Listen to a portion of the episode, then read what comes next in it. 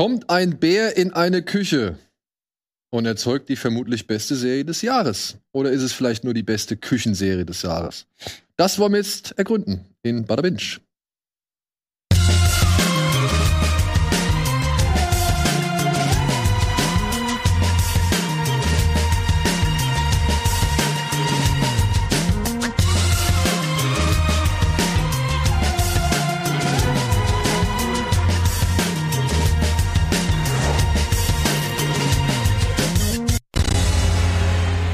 Hallo und herzlich willkommen zu einer neuen Folge Bada Binge. Und heute widmen wir uns mal einer Serie, die irgendwie so ein bisschen untergegangen ist, obwohl sie von einschlägigen Leuten und einigen Leuten auch als wirklich, wirklich gut beschrieben worden ist.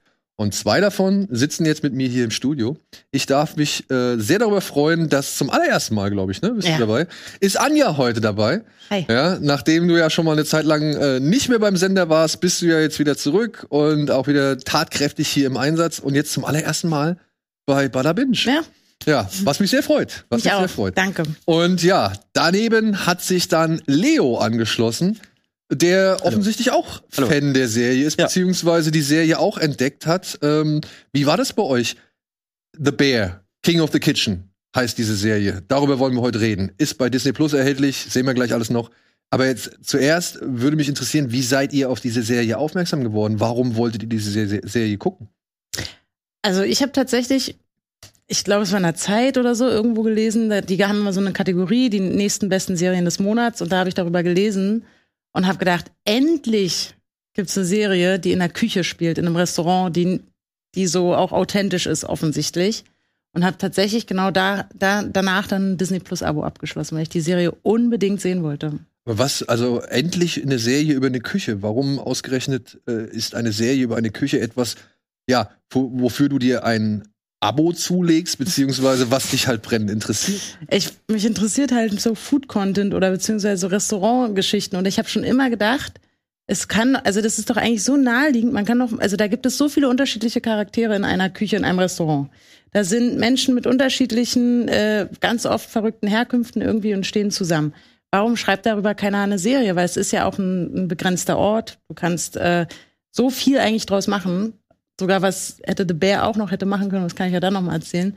Ähm, und deswegen habe ich, ich habe da wirklich schon jahrelang drauf gewartet. Also es gibt ja auch Serien, die spielen in einem Büro Ja, stimmt. oder in einem Fernsehsender Stimmt. oder also immer in diesen Mikrokosmen. Und da habe ich gedacht, das muss doch auch mal passieren. Ja, so Jetzt eine. Workplace-Geschichte. Ne? Ja. Und Kochformate sind ja auch super bekannt eigentlich Ja. im Fernsehen. Also The Taste oder so ist ja eine Monsterproduktion und die macht so Spaß zu gucken. Mhm. Und da, da habe ich dann, da hatte ich dann auch irgendwie Bock auf Kochen bekommen und dann habe ich die Serie gesehen äh, und äh, ich kannte Jeremy Allen White von Shameless und hatte den eben in dem Disney Plus irgendwie Header oder so. Und mir gedacht, den kenne ich, habe sofort draufgeklickt und äh, mir reingezogen. Shameless ist so gesehen dann auch etwas, was du guckst. Ja, Shameless habe ich so die ersten, also dieses, ich glaube bis zur siebten Staffel oder so geguckt, weil irgendwann wurde es dann zu abgespaced. ja, also ich fand, also das geht dann so mit Gay Jesus oder so. Das habe ich dann nicht mehr verstanden, ob das ein Joke von der Serie sein soll oder ob das ernst gemeint ist. Und irgendwann hat's mich dann verloren, leider so ein bisschen. Ähm, aber ich fand eben hier den Jeremy, der da Lip spielt, war immer super charismatisch und das macht einfach. Ich fand den immer, war ein cooler Typ. Und ich habe mir immer gedacht, der, der muss doch noch mehr machen und ich würde mir alles von dem reinziehen, weil ich den richtig, weil ich den einfach gut finde. Ja, ich hatte auch überlegt, woher kenne ich diesen jungen Mann? Also wo habe ich den schon mal gesehen? Und tatsächlich hatte ich, wurde ich letztens noch mal in die Situation gebracht. Der hat bei Movie 43 mitgespielt, falls ihr den kennt. Mhm. Ist das dieser Einer der schlechtesten Filme, die es gibt. Okay. Ja, also wirklich, das ist einer der schlechtesten Filme offiziell auch. Ne? Also so viele Leute hassen diesen Film oder beziehungsweise bezeichnen ihn als einfach Kacke. Es ist so ein Episodenfilm, wo halt echt verschiedene Regisseure, James Gunn, Elizabeth Banks und was weiß ich, kleine Kurzsketche gemacht haben, Mhm. die alle so pointless sind. Ja? Also wirklich, sie haben keine Pointe, sie haben kein Ziel, sie sind einfach nur irgendeine Situation, die er erzählt wird und dann ist diese auch zu Ende. Ja, es gibt eine Folge mit äh, Johnny Knoxville und Sean William Scott, die Gerald Butler als Zwerg gefangen nehmen und den die ganze Zeit irgendwie foltern und sich von ihm beleidigen lassen und so weiter. Also es ist wirklich einfach nur Quatsch. Und da spielt er halt mit, so, ja. Und ich hatte, das ist so mein fast einziger Berührungspunkt, den ich mit ihm hatte, so. Und dabei kommt mir sein Gesicht ungeheuer bekannt vor. Und ich habe Shameless nicht gesehen. Mhm. Ja. Aber wieso eine Kochserie bei dir? Also geht's Ja, also- auch um, weil also- Food Porn? Ja, äh, genau, genau, Befürworter genau, bist? genau, genau. Quasi über das, über das normale Fernsehen, wo man die ganze Zeit Leute kochen sieht und so. Ich selber hab mit, hab mit Kochen gar nichts am Hut. Also wirklich gar nichts. Ja, ich auch nicht. Ich Und äh, aber irgendwie schaue ich es mir gerne an, so im, im, im, im Fernsehen. Und Mhm. äh, und dann ging es mir wie wie Anja. Ich habe mir dann, als ich das dann gesehen habe, also ich habe nicht davor drauf gewartet, aber als ich es gesehen habe, habe ich mir gedacht, wieso gibt's das nicht schon ewig? Also wieso gibt's da noch nichts? Und dann ist mir aufgefallen, ey, wie geil. Also das ist was ganz Neues so. Mhm. Also klar, Workplace, bla bla bla, schon irgendwie so so, ein bisschen genremäßig, aber aber trotzdem irgendwie dieses Setting einfach mega cool und äh, was man eben auch alles lernt über die Küche, wie die rumschreien und so und und Corner und den CDC und diese Hierarchien und so, was das fand ich alles mega cool, weil das ist ja ja prädestiniert für eine Serie einfach voll. und und Auch. äh, deshalb fand ich das dann irgendwie geil anzugucken. Also Ja. richtig gut. Ja, ich hatte, unser geschätzter Kollege Tino Hahn hatte irgendwann mal in unserem WhatsApp-Chat gesagt, ey, ich habe The Bear gesehen, müsst ihr euch angucken, geil. Und ich dachte, ja, okay, das wird jetzt irgendwas sein. Irgendwas. So. Ich bin nicht auf Küche gekommen und er hat er auch nicht gesagt. Er meinte so, ja, ist ungefähr, und das war dann wieder etwas, was mich dann so angesprochen hat. Er meinte, es ist irgendwie wie Uncut Gems in, in, als Serie. So, von dem Anstrengungslevel. Und dann habe ich gedacht, okay, ja, gucke ich mir an. Und dann kam irgendwann nach und nach raus, okay, das spielt in der Küche. Ich dachte mir, was soll denn eine Serie in der Küche irgendwie? Wie interessant kann es werden, so, ja? Oder was, was soll denn da überhaupt erzählt werden, so? Und ja, äh, dann hieß es, okay, es kommt zu Disney Plus, wo ich gedacht habe, geil, cool. Dann muss ich nicht illegal oder beziehungsweise über VPN oder sonst irgendwas machen, sondern äh, ich warte einfach ab, bis es zu Disney Plus kommt und guck's mir dann an. Ja, und dann habe ich eben Folgendes gesehen, was wir hier mal in einer kleinen Matz erörtern wollen.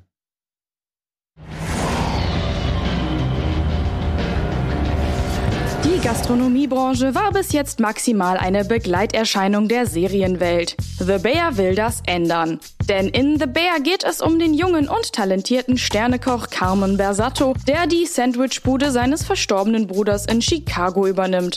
Woher genau seine Motivation kommt, den runtergekommenen Schuppen wieder auf Vordermann zu bringen, das gilt es herauszufinden. Denn eines steht fest, das, was der Bruder unserem Protagonisten hinterlassen hat, erzeugt vor allem viel Wut, Schweiß und Tränen. Und benötigt eine Menge Geduld und einen belastbaren Gehörgang. Acht Gänge werden uns mit viel Geschrei und Gastro-Fachjargon seit dem 23. Juni bei Disney Plus serviert. Jeremy Allen White spielt die Hauptrolle und ist mit Ebon Moss Backrack die wohl bekannteste Figur im kleinen, aber feinen Cast. Ob die Serie ein Leckerbissen ist oder ob sie uns überhaupt nicht geschmeckt hat, das verraten wir euch jetzt.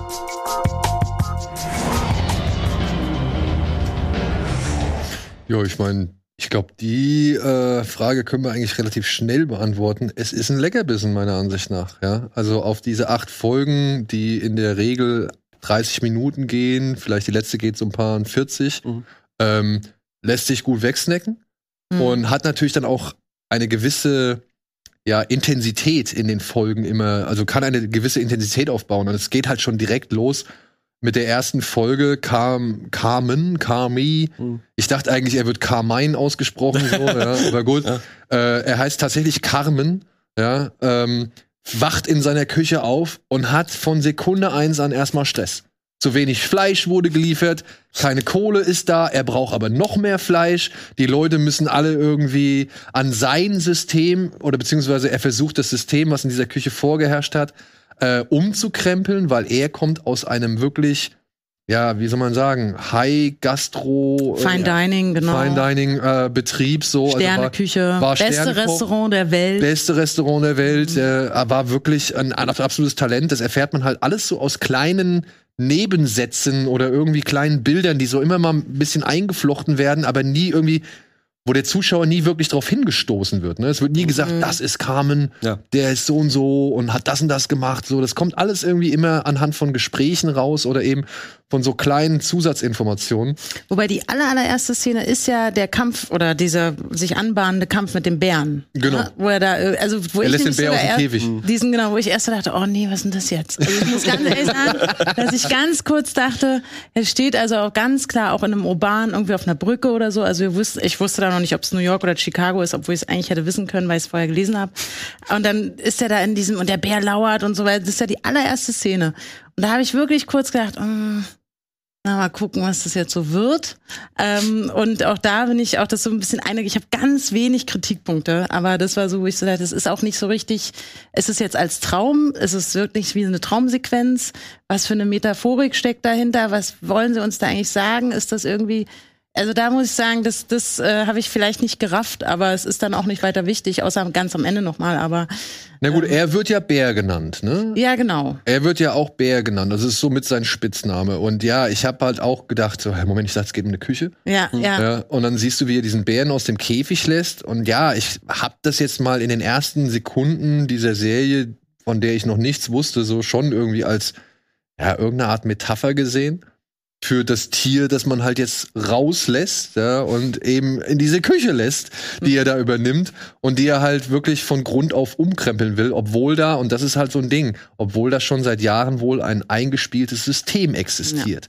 Und das ist das, was du vorhin angesprochen hast, mit Corner, mit hinter dir, mit äh, Chef, Chef, Chef, Chef, Chef, danke Chef, ja, fein Chef, gut Chef, komm her Chef, zeig mal Chef, hier Chef, das Chef. Und so weiter und so fort. Und ähm, Game One-Fans werden sich wahrscheinlich dann auch freuen innerhalb der ersten Minuten, wenn dann dieser Song von Beef oder Royal Beef, den wir früher für Beef benutzt haben, erstmal ange dieses, dieses Metal-Riff. Mhm, Was ja. ist das? Disturbed oder so, glaube ich? Ja, witzig, ja, weil ich habe mir auch gedacht, Ja. woher kenne ich das? Gott, Geil. ist tatsächlich generell auch, Ja. auch ganz cool Ja, ausgewählt. ja. Und dann geht's halt los. Wir werden halt wirklich einfach so wie alle, sag ich mal, unter die Führung von Carmen geschmissen werden oder Carmen eben in diese Küche geschmissen wird, werden wir halt auch mitten da reingeballert. Mhm. Und ich weiß nicht, wie, wie eure Erfahrung mit so einer Küche ist. Ich habe mal irgendwann während meiner Schulzeit, habe ich mal ein Praktikum in, im Hotel gemacht. Und da musste ich drei Stationen äh, durchlaufen. Einmal war ich an der Bar, das war zwar schick und low, also das war halt nicht viel, wirklich viel zu tun, aber es war halt auch langweilig. Mhm. Das andere war Housekeeping. Ja, da muss halt alles reparieren und Lampen schrauben und was weiß ich, so alles cool, ne? Kannst du mal machen, so Tag fängt früh an, ist aber auch früh vorbei. Und dann das Zwischending war halt Küche. Ich war in der Küche und ich war an welcher ich war bei der Station für Soßen und also unter anderem zuständig, ja. Ich habe dann Schalotten geschält und so und alles für eine für eine äh, Soße zurecht gemacht. Ich durfte aber auch halt bei der ähm, ich weiß gar nicht, wie das heißt, bei der Fleischabteilung ja, ähm, durfte ich dann halt, was ich hier, die, die Nieren von Kaninchenrücken und sowas entfernen und all so ein Kram so. Ja, und war dann halt, und das war das Schlimmste, ich stand direkt neben dem Chef der Patisserie. Und das ist in der Küche dein Todesurteil für jede Figur. Ja, weil der hat halt die ganzen Süßspeisen gemacht. Und es blieb immer irgendwas übrig. Immer irgendwas übrig. Und dann steht er daneben mir und macht so sein Zeug, macht das zurecht, macht seine Teller. Ja, ja, willst auch? Willst auch? Ich oh, klar, gerne. gerne. Und ich habe wirklich, ich habe in der Zeit, in der ich in der Küche war, und das war nicht lang, ich da mindestens zwei oder drei Kilo zugenommen, ja, weil halt so viel geiler Scheiß übrig bleibt. Ja. Und ähm, ich konnte mit gewissen Positionen, konnte ich da anfangen, aber diese Position bringt ja Carmen erst da rein. Also die hatten das ja, also wenn man das so, also so wie ich es verstanden habe, am Anfang der Serie haben die das ja alles nicht. Die haben da ihr System, was irgendwie funktioniert. Mhm. Es ist ja auch kein klassisches Restaurant. Also es ist ja halt so ein amerikanisches, mehr oder weniger Fastfood-Ding. Die machen ja Sandwiches vor allem. Dafür sind sie ja so bekannt, diese Italian Beefs Sandwiches. Aber genau so. da habe ich tatsächlich Probleme. Ja. Also wo ich kenne, auch ich habe auch schon mal in der Küche gearbeitet oder in der Gastronomie gearbeitet. Ich kenne mich ja schon so ein bisschen, habe ich da noch Erinnerungen aus der Studienzeit. Aber genau das habe ich so gedacht. Hä, wieso kocht ihr so viel, wenn ihr doch nur Sandwiches Ja, habt? Ja, ja, ja, schon. Ja. Und dann habe ich mir gedacht, okay, ich habe einfach keine Ahnung von der amerikanischen, US-amerikanischen Kulinarik. Und dadurch habe ich durch die Serie das dann auch erst gecheckt. Da sind natürlich so Sandwiches, sind ein Riesending bei denen und, und das ist ganz wichtig. Und da klar, da wird dann so ein Beef irgendwie speziell eingelegt und ich glaube, das haben die trotzdem vorher auch gemacht. Und dann gibt's ja auch mal den Streit um dieses eine Gericht, was sie immer machen, um die Spaghetti, wo er dann sagt, naja, also genau, wo er dann das Chaos da reinbringt und er sagt, das brauchen wir eigentlich nicht mehr oder das sollten wir nicht zubereiten oder können wir von der Karte streichen, was natürlich für so ein eingespieltes Team komplett so, ah, das, das könnt, kannst du nicht machen. Und aber das war so ein bisschen, wo ich dachte, hey, so, ihr kocht viel, so viele Leute dafür, dass ihr eine Sandwich-Bude seid. So, ja. das heißt, also, ja, ja, das ist halt auch so. In Amerika hast du halt einfach so acht Leute in so einem kleinen Ja. Laden, aber du hast dann ja, für jeden Äh, irgendwie der eine, der macht nur Donuts die ganze Zeit, der andere äh, schneidet nur irgendwie die für den für den Salat das Zeug und so weiter. Und und dann hast du ja noch die ganzen Kellner, die dann eigentlich die ganze Zeit Kaffee nachschenken und so weiter. Also das hast du jetzt da bei The Bear nicht, aber generell ist ja die Gastrobranche in Amerika viel, mit viel mehr Personalaufwand wird die dort betrieben. Und halt auch mit ganz anderem, sag ich mal, Verständnis. Ja. ne? Also Genau, ja. Das habe ich, als ich das erste Mal in Amerika mit war, da habe ich das einmal mitbekommen, da waren wir auch in so einem Diner. Ja. Und ich weiß noch, das erste Mal, als ich in Amerika war, da war ich so fasziniert davon, dass die jeden Morgen, also egal wo du hinkommst, du hast warmes Frühstück. Ja. Du hast Würstchen, du hast diese Kartoffelkrispies, Genau, so, du ja, hast ja. irgendwie, Hash Bros oder ja, genau, genau, oder genau. so heißen. Ja, ja, ja, du hast das French Toast, so, also du hast halt immer wirklich richtig viel warme Speisen zum Frühstück und das kannte ich, kenne ich Mhm. nicht so, ja. Also auch bei den Engländern, ne, die Bohnen und all so ein Kram. Und dann aber auch zu sehen, wie abhängig die sind oder beziehungsweise wie sehr die auf Trinkgeld zum Beispiel bauen. Ja, komplett, ja. Da war, äh, wir saßen in einem Diner und da war ein Typ, der hat sich dann auch irgendwie, was weiß ich, der hat da gefrühstückt, Kaffee irgendwie äh, getrunken und so. Und der ist dann aufgestanden und ist gegangen. Und der hat nicht bezahlt. Ja, der hat nicht bezahlt. Und dann äh, habe ich dann mitbekommen, wie das System da funktioniert, so, ne, dass dann halt dieses Essen mussten die dann teilweise von ihrem Trinkgeld bezahlen. So, Hm. ja, das war halt wirklich Mhm.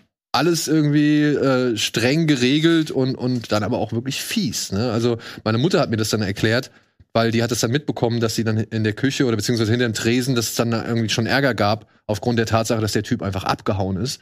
So, und keiner jetzt da war, der dieses Essen bezahlt. So, ja, und dann mussten die das alle irgendwie aus ihrer Trinkgeldkasse und die wird ja, das Trinkgeld wird alles in einer Kasse gesammelt. Also egal, wer irgendwie Trinkgeld kommt, schmeißt es am Ende des, äh, des Tages da rein. Dann wird's aufgeteilt und die mussten halt eben diesen Betrag aus ihrer Trinkgeldkasse nehmen und mussten halt dieses Gericht ersetzen. So. Das gibt's in Deutschland aber auch. Ja, ja, ey, will ich nicht abstreiten, ne? Aber das war so, wo ich das, das hatte ich aus Deutschland nie so mitbekommen. Und jetzt halt in Amerika erstmals, gerade in so einem richtigen Diner halt, ne? Gerade in so einem richtigen Diner dann wirklich hautnah erlebt, wie scheiße das ist, wenn da halt einfach einer abhaut. So. Ja. Und ja, was zeichnet eurer Meinung nach diese Serie, was macht sie so gut? Uff, okay, ähm, also sie ist, also vor allem, weil sie so schnell erzählt ist, weil sie, glaube ich, sehr, sehr authentisch ist. Also, und ich glaube, dafür muss man auch nicht in der Küche schon mal gearbeitet haben oder auch nicht, sondern sie ist, du bist die ganze Zeit so nah da dran, es ist so zack, zack, zack und es ist mega anstrengend. Erst habe ich gedacht, ich hasse das, dass die mich so aufpeitscht. so, das kann doch nicht sein, dass ich jetzt so gestresst bin. Und dann habe ich aber wirklich im Nachhinein gedacht, nee, aber es ist doch mega gut. Und deswegen ist die Serie so gut, weil, sie, weil ihr das gelingt. Weil ich so in dieser Küche bin. Es ist die ganze Zeit so beengt. Und ich, die, ich regt, es regt mich so auf, wie die sich auch streiten, wie die miteinander reden. Und ich so denke, es kann doch nicht wahr sein, dass ihr so miteinander redet und wie so. Aber es ist sowas von authentisch. Und es ist unheimlich gut gespielt. Das sind unheimlich starke Charaktere, auch wenn man nicht alle wirklich kennenlernt. Wir wissen auch jetzt schon, dass es eine zweite Staffel geben wird. Gott sei Dank. Ja. Ich bin echt Weil ich nämlich auch gedacht habe, es gibt ganz viele Geschichten, die müsst ihr mir unbedingt noch erzählen. Und ähm, aber gerade so dieses das Grundsetting und man lernt, also ich persönlich für mich war die auch cool, weil ich eben, was ich eben schon meinte, so über die amerikanische Kulinarik was gelernt habe. So dieses ja, dieses, wie die da essen oder auch über Chicago. Das, ich finde, das ist auch eine coole Stadt über, äh, Serie über diese Stadt auf irgendeine Art und Weise. Obwohl ich gar nicht weiß warum, aber irgendwie Die kommt ja bei, bei Shameless noch ein bisschen mehr raus, ja, finde ich. spielt die auch in Chicago. Die spielt ja auch in Ja. Chicago, deshalb wird es ja, also deshalb habe ich das so auch als alternative Timeline. Das könnte genauso gut ein äh, Spin-off über den Lip-Charakter Mhm. aus, aus Shameless sein, weil es echt ähnlich ist. Der kommt aus so harten Verhältnissen irgendwie, also aus, aus roughen Verhältnissen. Er ist selber so ein harter Typ. Mehr, mehr oder weniger harter Typ auf jeden Fall. In, in, in Shameless ist er ein bisschen, an, in Anführungszeichen, härter. Ähm, aber es könnte voll und ganz in dieser Zeitlinie spielen, nach Shameless, was ist aus Lip geworden, der auch so ein sehr, sehr intelligenter Typ war, der eigentlich zu viel Größerem bestimmt war, aber halt aus South Chicago kommt und das ist wohl kriegst du sofort einen Stempel so aufgedrückt. Ähm, genau, und das, äh, das kommt bei Shameless, kommt finde ich noch einen Ticken besser rüber, aber da natürlich dann auch mit dem Klientel, was so, was so vorbeischaut in dem, in dem äh, Restaurant. Und die sind ja nicht nur in der Küche. Und wir, Ja. wenn man so ein bisschen Gastro hat ja einige Klischees und gerade in der Küche, wir wissen, also man weiß ja eigentlich, dass die wirklich alle möglichen Drogen in der Gastronomie, vor allem Köche und Köchinnen, sehr stark äh, konsumieren. Ähm, das ist jetzt da nicht das zentrale Thema, aber es ist, also es ist halt, da ist so viel Authentizität halt drin und das lässt einen, also mich hat das irgendwie gepackt. Und ähm, das wird auch so ein bisschen angeteased und auch die Problematik in der Familie. Da ist halt so viel los. Dann gibt's Geldprobleme, die wir noch nicht angesprochen haben und so weiter. Das ähm, ist einfach, ja, ist aus vielen Gründen eine gute Serie, vor allem auch, weil die Schauspieler und Schauspielerinnen richtig gut sind. Die sind authentische Köche auch. Man merkt den an, dass sie eine Zeit lang irgendwo in, Köch äh, in Küchen vorher arbeiten mussten. Dass sie halt ordentlich äh, hacken und wie sie auch so die Kelle benutzen und so. Das, das finde ich äh, auch sehr überzeugend. Und ähm, ja, finde ich einfach, der Soundtrack. Ja, es sind, es sind Alles- so, vor allem, man denkt jetzt, okay, da geht's halt um diese Küche. Und wie jetzt ähm, Carmen versucht, äh, Carmen versucht, Entschuldigung, Kami, dieses Restaurant, dieses Familienrestaurant, was irgendwie ja erstaunlicherweise seit Jahren wohl am Existenzminimum rumgekrebst hat oder wo keiner wirklich versteht, warum dieser Laden überhaupt noch existiert, äh, was vor allem sein, sein Bruder Michael, ähm, was der da getrieben hat, ja, weil irgendwann erfährt man mal äh, von Tina, so heißt die Dame hier, ähm, erfährt man mal, dass es auch zeitweise kein Geld gab für Servietten. Also dass irgendwie, dass sie Ja, dass of- sie das so auf, äh, äh, ja, rausrationalisieren mussten. So. Genau, ja. dass sie halt, dass sie, dass sie halt wirklich einfach kein Geld übrig hatten, um sich Servietten zu leisten, so. Und man sich die ganze Zeit fragt, was ist denn da passiert? Ja, und das finde ich das Spannende. Diese Serie, ja, Kami versucht halt in dieser Küche A, die Kontrolle zu erlangen und gleichzeitig auch über diesen Laden zu erlangen. Hat natürlich dann mit diesen einzelnen Charakteren zu, zu kämpfen, beziehungsweise muss die irgendwie auf die, auf die Spur kriegen. Aber man kriegt so viele kleine, immer wieder über die, ja, immer über, über die Seite hinweg so, so Informationen, ja, das mit dem Bruder, da muss irgendwas gewesen sein. Wir erfahren, er war irgendwie auch, was du jetzt schon angesprochen hast, ne, irgendwie, ja, drogenabhängig, irgendwas muss gewesen sein, Schmerzmittel, ohne dass er es mitbekommen hat. Und der eine sagt, er kommt irgendwie aus, ich glaube, dem Senegal oder aus Nigeria oder so. Das erfährt man aber auch nur mal einmal an, anhand eines Satzes. Dann haben wir die junge, ähm, ich glaube, Sydney heißt Sydney sie. heißt sie, ja. Ja, die jetzt neu in der Küche anfängt, die auch, ähm, sag ich mal, ja, sich darüber wundert, warum der Koch des ehemals, also eines des weltbesten Restaurants äh, irgendwie plötzlich in dieser in dieser Sandwichbude steht, so hat selbst große Ambitionen, hat aber auch schon ihre eigene Vergangenheit, die auch nur mal ganz kurz angedeutet wird.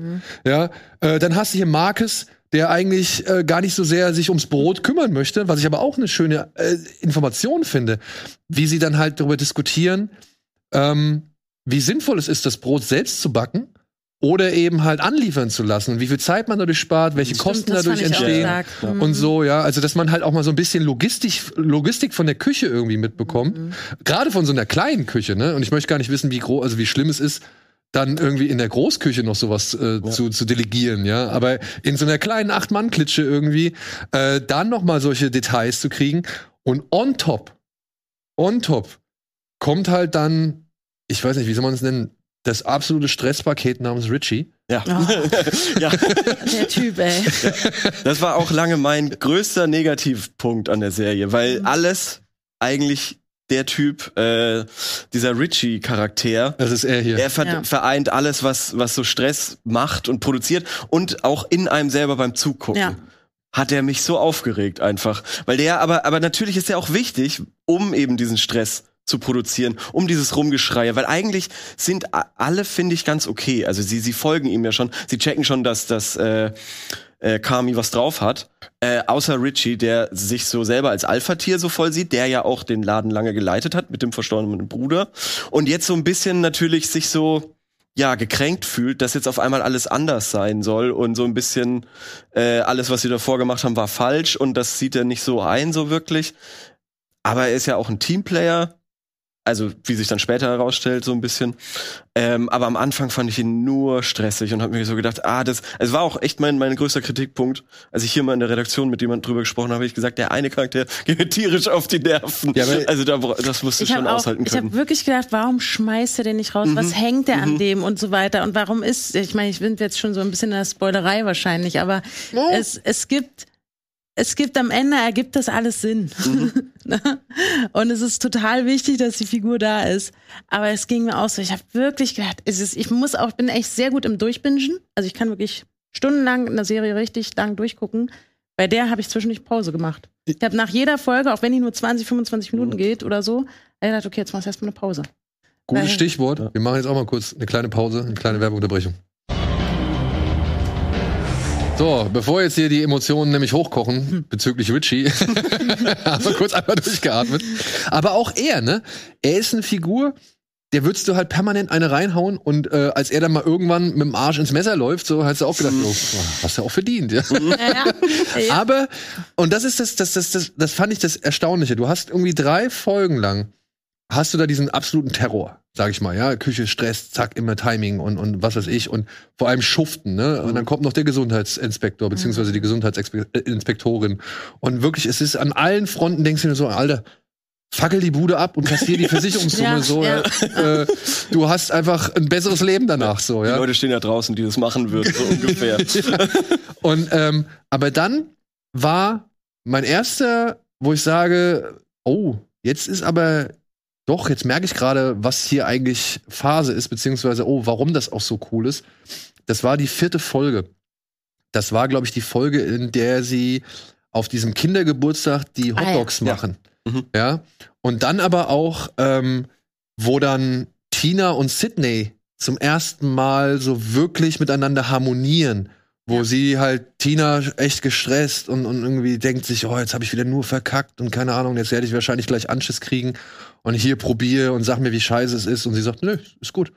Und dann merkt Tina so, ey, so scheiße ist die gar nicht, ja. Und auch Marcus, der dann irgendwie äh, realisiert, okay, Kami, wie er ihm gezeigt hat, das Brot irgendwie nochmal richtig aufzubacken. Ah, okay, der hat vielleicht schon was drauf. Also er fängt halt an, ihn dann halt irgendwie auf ihn zu hören und das System anzunehmen und so. Und dann auch auf dem Kindergeburtstag, wo man erstmals irgendwie so eine Art Ruhe einkehren lässt, Stimmt. so dass die Figuren mal sich normal unterhalten, auch mal Mhm. lächeln, irgendwie über, über Witze lachen und so, ja. Wo, Da lachen die auch das Ja. erste Mal. ja, ja. Und man erfährt was über den Bruder. Genau, und man erfährt was über den Ja. Bruder. Und ich muss sagen, das war die erste Folge, wo ich tatsächlich emotional auch so ein bisschen einfach, ich fand schön, ja, das hat mich berührt. Das war so, das war, das waren so traurige, also positiv traurige Szenen Mhm. irgendwie oder Momente, die diese Serie dann irgendwie geschafft hat, wo man halt merkt, okay, jetzt wachsen mir diese Figuren dann doch mal irgendwie näher ans Herz oder oder jetzt habe ich sie irgendwie ja, vielleicht als Person ein bisschen mehr ergründen können. So, Mhm. das fand ich, das fand ich echt gut, Ja, dass es genauso auf Ja. der Hälfte war, ja, nachdem du halt drei Folgen Terror hattest. Und da hatte ich auch den Moment, wo ich dachte, okay, Richie, du kriegst noch mal eine Chance von mir. Und ich verstehe auch, warum da eine Bande ist und warum der nicht einfach, warum er den nicht einfach entlässt oder sagt, verpiss dich oder so, ist ja auch sondern der Cousin. genau. Die nennen sich ja auch dauernd ist- Cousin, obwohl sie keine Cousins sind. So. Ne? Und Ja. das weiß man ja, wenn, das ist ja das Gute in Serien, wenn du halt die Familienbande knüpfst, dann kannst du, hast du als Autor ja immer die Möglichkeit, also kannst du die so böse gestalten, weil das dicke Blut und, äh, oder Blut ist Wasser, äh, ist dicker als Wasser-Ding, das kannst du ja dann immer so bis schön auf die Spitze treiben. Und da war es dann so, ich dachte, okay, alles klar, der ist nicht nur irgend so ein Typ. Ja, weil er selber sehr verzeihend ist. ja. Das finde ich dann, fand ich dann auch cool im, im Verlauf. Dafür, So. dass er aber auch halt wirklich Ja. alle Leute beleidigt. Ja, ja.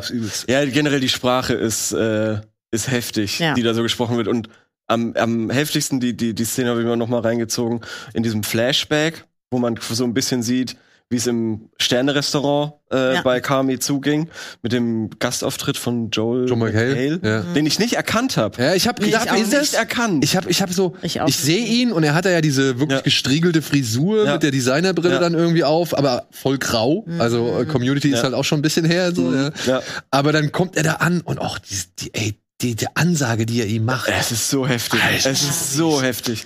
Oh, und ist auch so geil geschnitten, dass Es- man halt auch immer näher ranrutscht und dann auch das so spürt. Ich war die ganze Zeit so, oh Kami, ey, wie schaffst du das? Wie machst du das? Ja, ja, genau, genau. Und ich, hab, ich musste auch so lachen, weil es so übertrieben ist. Aber dann der letzte Satz, den, den, den Joel McHale dann so sagt, da denke ich mir so, oh, boah, okay, der, komm mal runter, so ungefähr. Ich hoffe, dass man da noch ein bisschen in, in der Zukunft äh, noch ein bisschen was erfährt. Ähm, ich weiß nicht, ob das dieses Norma Nomad Restaurant darstellt. Noma. Nee, Noma? das ist nicht das Noma. Das soll nicht das Noma, weil das gibt's in Wirklichkeit, habe ich dann mal gegoogelt. Das Noma war auch mal das allerbeste Ja. Restaurant der Welt. Das ist in Kopenhagen und die, die haben dieses Buch, ähm, also falls ich jetzt zu viel spoilere, stoppt mich, aber es Mhm. gibt in der, in der Serie diese, es ist immer mal wieder so Hinweise so auf so Küchen- und Kochbücher. Und dann ist das Noma-Buch, das ist das, dieses, ähm, wo es um das Fermentieren geht. Das haben die da in Kopenhagen im Noma ähm, irgendwie erfunden Ach, oder okay, äh, das kultiviert. Und äh, dieses Buch, was ja dann auch der eine findet und zur Hand nimmt, also äh, Marcus, Marcus, und, ja. und äh, dann feststellt, dass, ihn, dass er Bock hat, das auszuprobieren.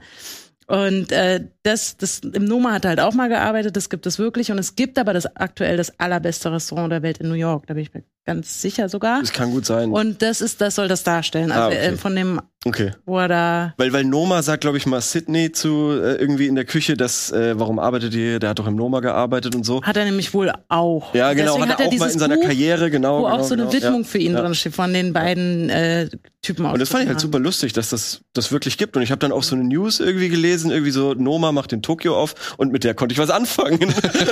das hat mich dann auch erfreut. Weil ich glaube schon, Noma gehört zu dieser Küchengeneration, wo es nicht so zugeht, wie, äh, wie da dargestellt Ja, wird. das hoffentlich. Noma ist zwar ein Fine Dining, super krasse Spitzen, viele Sterne und wahnsinnig tolles Restaurant angeblich, aber also wahrscheinlich nicht nur angeblich, aber die, ich glaube nicht, dass die so eine Küchenkultur pflegen, wie diese. ja, das da kann man nur hoffen. wird. Das kann man nur hoffen. Ich würde es aber auch nicht abstreiten. Also ich meine, Ja. der, der Ton ist rougher. Du hast halt einfach eine ganz andere Taktung da, ja. Ich meine, Mhm. im Housekeeping, da machst du deine Tour, kontrollierst alles so weiter, Ja. weil die Küche muss ja immer on point, muss ja alles da sein, alles rechtzeitig serviert werden und so weiter. Es ist ja einfach ein viel komplexeres System. Ja. Und ähm, also ich habe schon auch, sag ich mal, ne, eine ziemliche Frotzeleien so mitbekommen, aber die waren bei weitem nicht so wie da. Aber ich trotzdem, ich würde es auch nie abstreiten wollen, dass es genauso wie da in zig anderen Großküchen oder in zig anderen Küchen ist. Trotzdem, und das fand ich das Schöne, was sie halt auch mal wieder gezeigt haben, das Familienessen. Mhm. Ja, wie, wie der Sous-Chef dann halt irgendwie zuständig ist fürs Familienessen, dass man immer noch sagt, okay, wir kennen uns zwar alle nicht so wirklich hundertprozentig, aber wir essen halt auf jeden Fall einmal zusammen und irgendjemand ist dafür zuständig, auch das in die Logistik mit einzuarbeiten. Fand ich auch einen super spannenden Punkt so. Und du kriegst halt immer am Rande.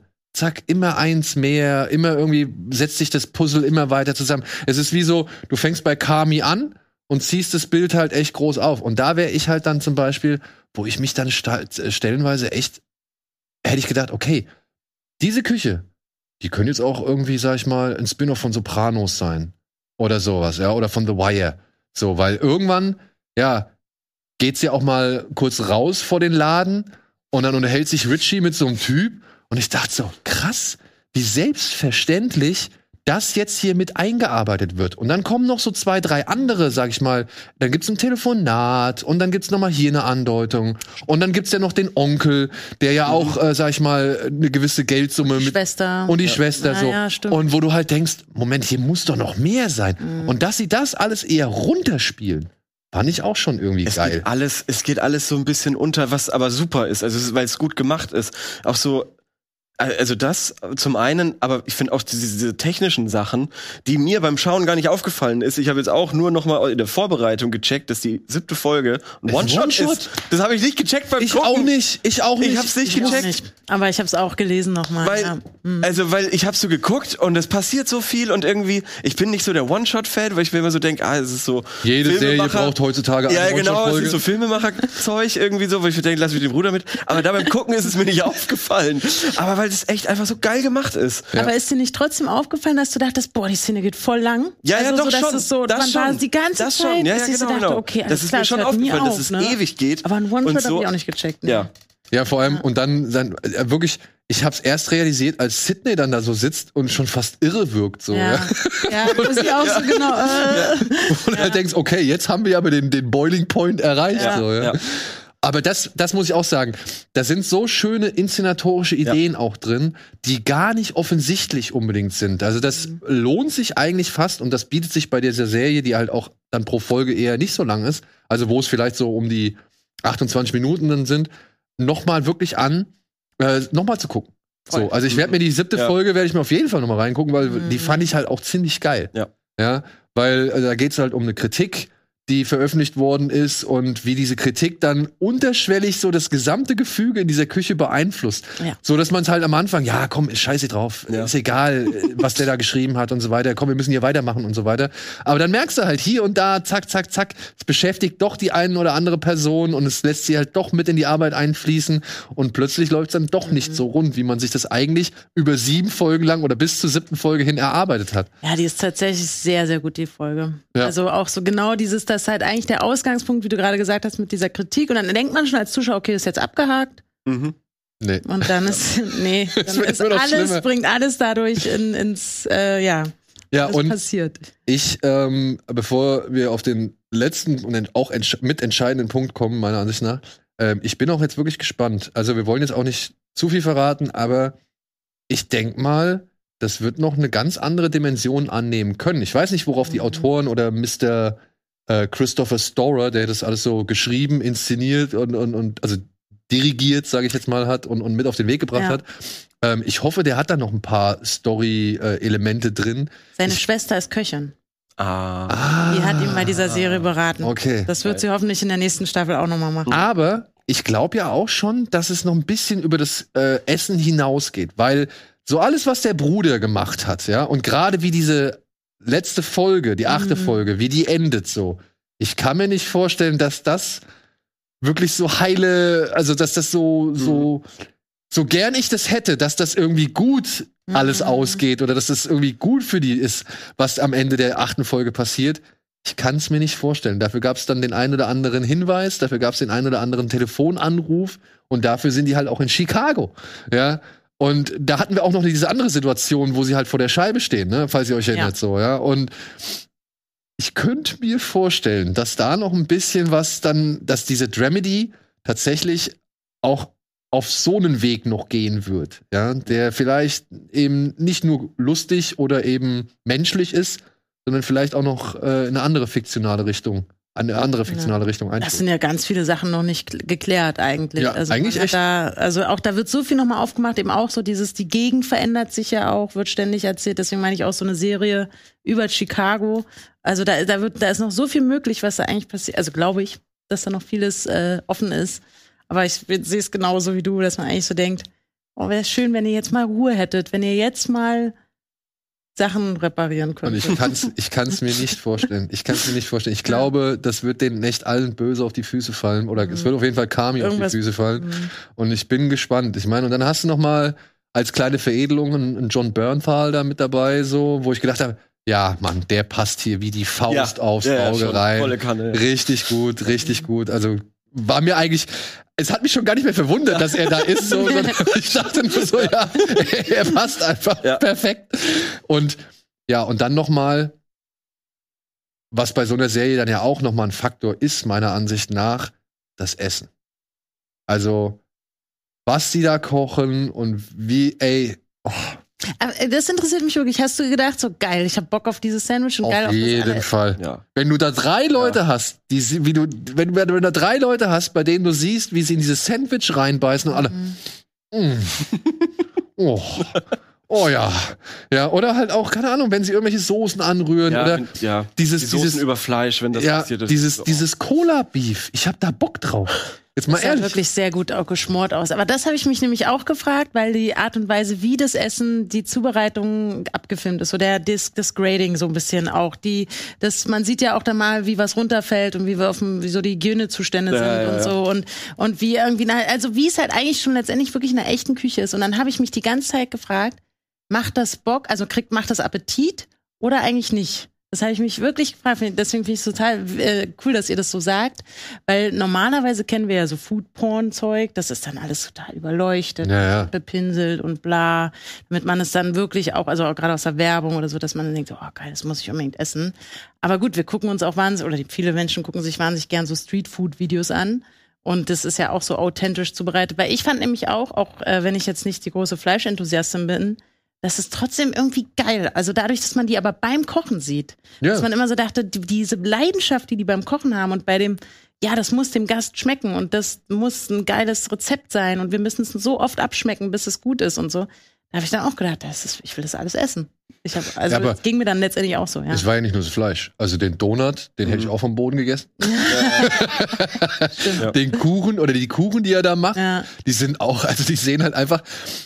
Ja, da kann ich vielleicht, da muss man vielleicht sagen, okay, vielleicht waren sie auch ein bisschen überinszeniert, aber wenn er da diese, diese, ich sag jetzt mal Nutella-artige Creme auf diesem Schokokuchen verstreicht, so, Ja. ey, da willst du doch einfach dich mit dem Gesicht reinlegen. Ja. Also ich, Nee, ich finde es aber halt richtig cool, dass nämlich auch die Macher dann es gewagt haben, das auch genau so darzustellen. Also das, das will ich eigentlich eher so hervorheben. Es gibt manchmal auch so Close-ups oder so Art Fotokollagen, Schnipsel, wo du irgendwie nur schnell so ein bisschen so ein Detailaufnahme von irgendeinem Gericht siehst.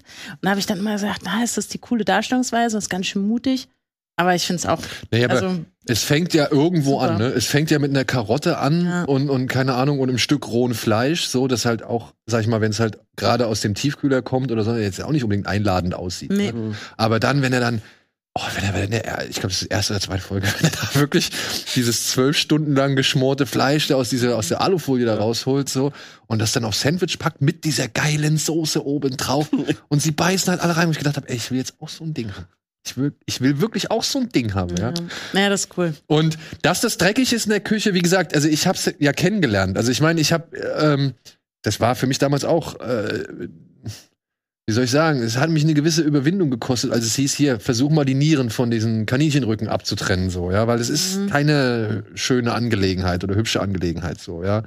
Und aber ich glaube, wenn du halt wirklich tagtäglich da stehst, dann ist dir sowas auch vollkommen scheißegal. Genauso wie es dem Arzt scheißegal ist, irgendein Exem aufzudrücken oder sonst irgendwas, ja. Äh, es ist halt irgendwann, ja, aber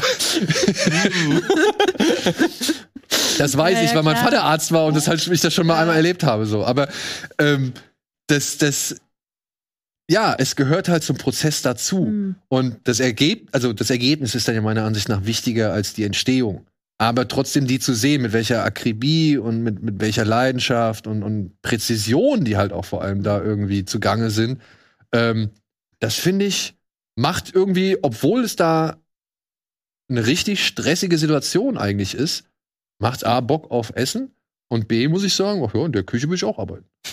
Ja. Echt? Ja, klar. Boah, das weiß ich nicht. Naja, ich meine, guck mal, allein bei, bei dieser Tina, Ja. da siehst du ja schon, die hat ein dickes Fell. Mhm. Ja, und auch hier der, der, der andere, der, der Typ, der, der Fleischchef, der dann irgendwann später zum Fleisch, zur Mhm. Fleischabteilungschef wird. Ähm, die wissen ja, wie sie untereinander ticken und wie sie den zu nehmen haben. Und ich glaube, ein Richie kann da schon wirklich eine Menge lassen äh, oder loslassen, ohne dass da irgendwie großartig Stress existiert. Weil dann sagen sie halt auch, ja, fick dich selbst. Und ich mache jetzt hier meinen Scheiß und du bist für deinen Scheiß zuständig, dann lass mich in Ruhe und wir sehen uns nachher beim Essen so, ja. Also ja, ich weiß, es, es gibt bessere Arbeitsplätze und, und, und irgendwie vielleicht angenehmere und entspanntere. Umfelder, so, aber ähm, ich, ich war sehr gerne in diesen acht Folgen in dieser Küche.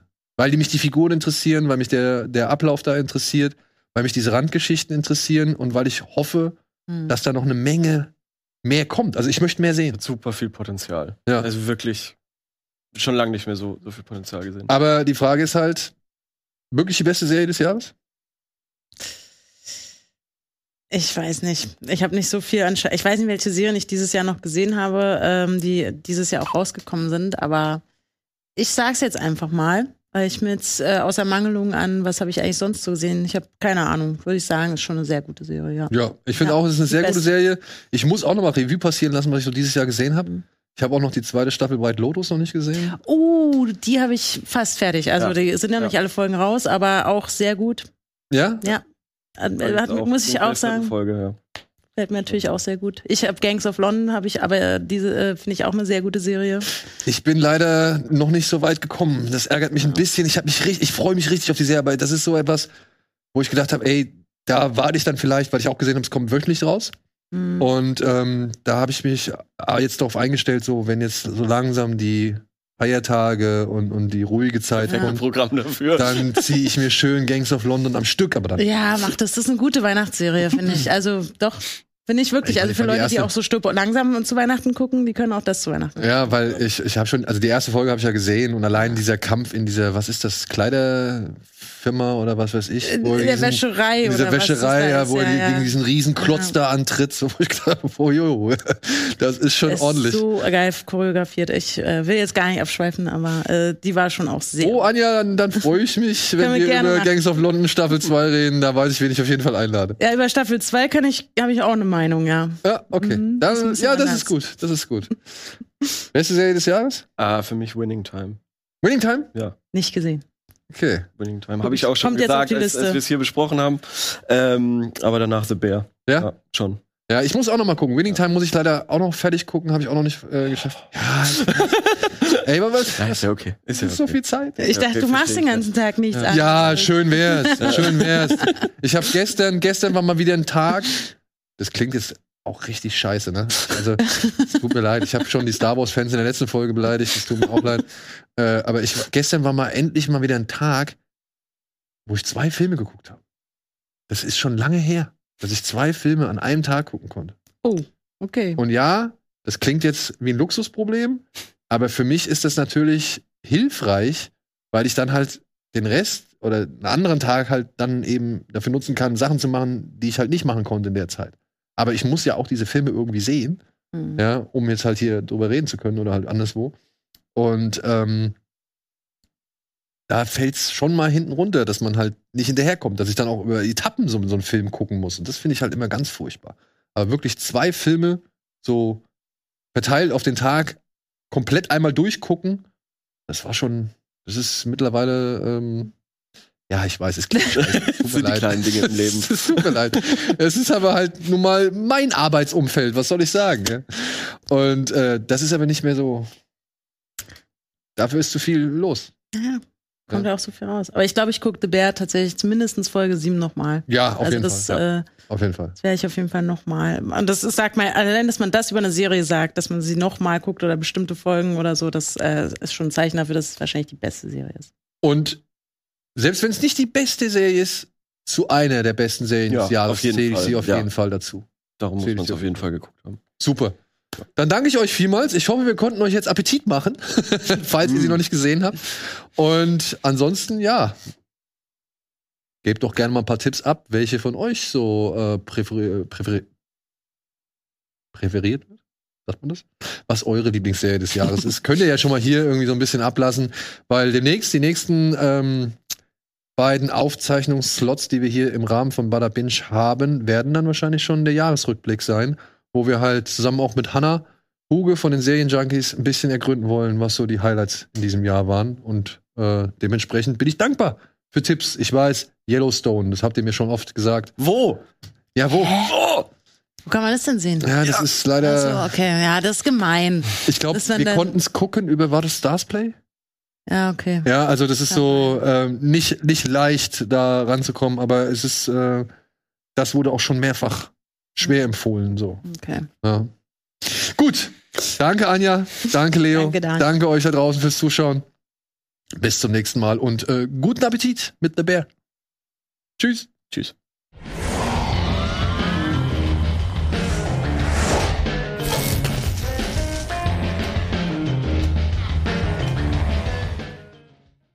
Diese Sendung kannst du als Video schauen und als Podcast hören. Mehr dazu unter rbtv.to slash badabinch.